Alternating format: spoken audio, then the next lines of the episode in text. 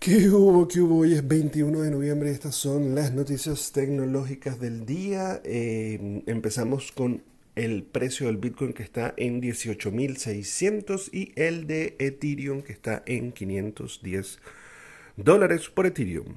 Según un periódico chino Economic Daily, la empresa Apple pues ya envió unos prototipos a Foxconn, que es el fabricante de teléfonos iPhone en China, unos prototipos de pantallas flexibles OLED y micro OLED. Según el periódico chino, al parecer están empezando las pruebas porque según ellos en el 2022 es posible que veamos una versión de iPhone con pantalla flexible.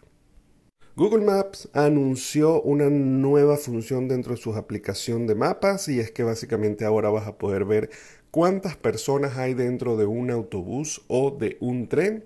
Eh, apoyado en la información que suministran los teléfonos y por ende poder hacer una estimación de cuántas personas. La idea es un poco basado en la excusa del tema de la pandemia y que si no quieres estar en un sitio con muchísima gente, eso ya lo han venido anunciando e implementando en otras cosas además de los medios de transporte como en las plazas, en los medios en los lugares públicos, en las playas, en los parques, algo que venían haciendo hace mucho tiempo, pero quizás un poco por el tema de la privacidad no lo habían hecho y ahorita con el tema la pandemia la excusa perfecta. Así que ya vas a poder saber si hay mucha gente y si no te gusta la gente como a mí, pues entonces te puedes meter en Google Maps, ver si no hay mucha gente, entonces vas. Si hay mucha gente, te quedas en tu casita.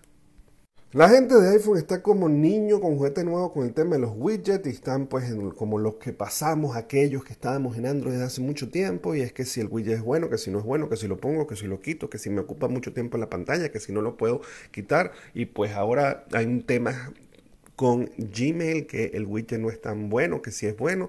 Pero bueno, yo no soy iPhone, hay ustedes que son iPhone y que estén con ese tema del cual yo estuve hace bastante tiempo.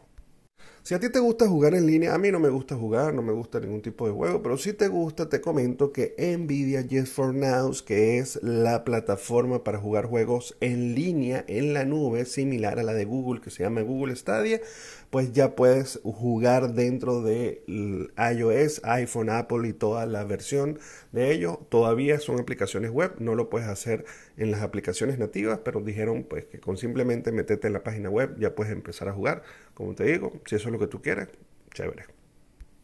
No sé si sabes que es BuzzFeed, pero es una plataforma que era de Verizon Media, donde pues tenías noticias muy trending y de una manera muy simpática y pues llegaron a una alianza con HuffPot y eh, compraron una a la otra y pues tienen una alianza y la verdad es que es bien interesante. Es una noticia que no sé qué valor tiene, pero bueno, es importante porque es trending.